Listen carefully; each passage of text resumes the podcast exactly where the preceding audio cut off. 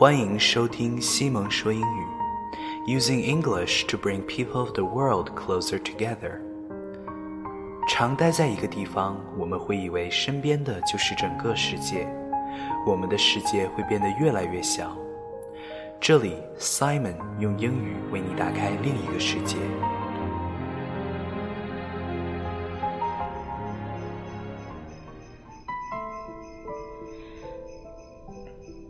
Run through the rain，雨中的记忆。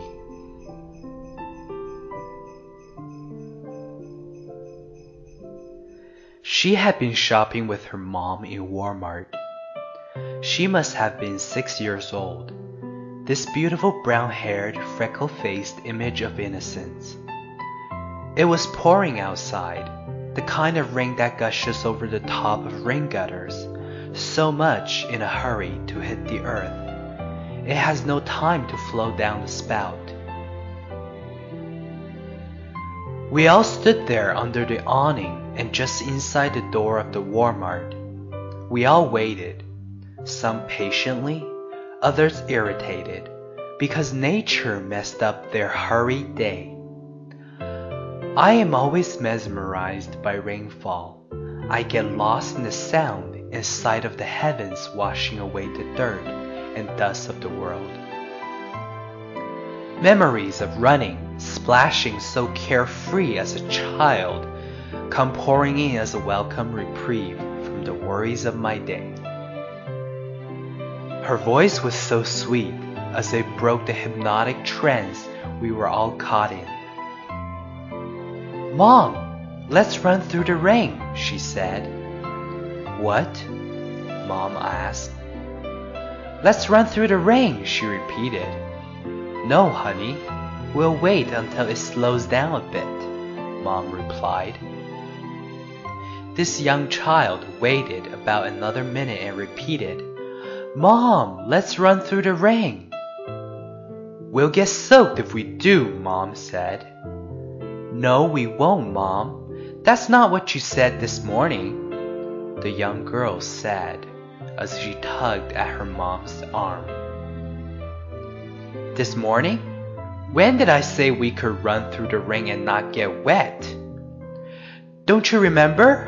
When you were talking to Daddy about his cancer, you said, if God can get us through this, He can get us through anything. The entire crowd stopped, dead silent. I swear you couldn't hear anything but the rain. We all stood silently. No one came or left in the next few minutes. Mom paused and thought for a moment about what she would say. Now, some would laugh it off and scold her for being silly. Some might even ignore what was said but this was a moment of affirmation in a young child's life. Time when innocence trust can be nurtured so that it will bloom into faith. Honey, you are absolutely right. Let's run through the rain. If we get wet, well, maybe we just needed washing, Mom said. Then off they ran. We all stood watching, smiling and laughing as they darted past the cars and they held their shopping bags over their heads just in case. They got soaked, but they were followed by a few who screamed and laughed like children all the way to their cars. And yes, I did. I ran. I got wet. I needed washing. Circumstances or people can take away your material possessions. They can take away your money and they can take away your health. But no one can ever take away your precious memories. So don't forget to make time and take the opportunities to make memories every day. To everything there is a season and a time to every purpose under heaven. I hope you still take the time to run through the rain.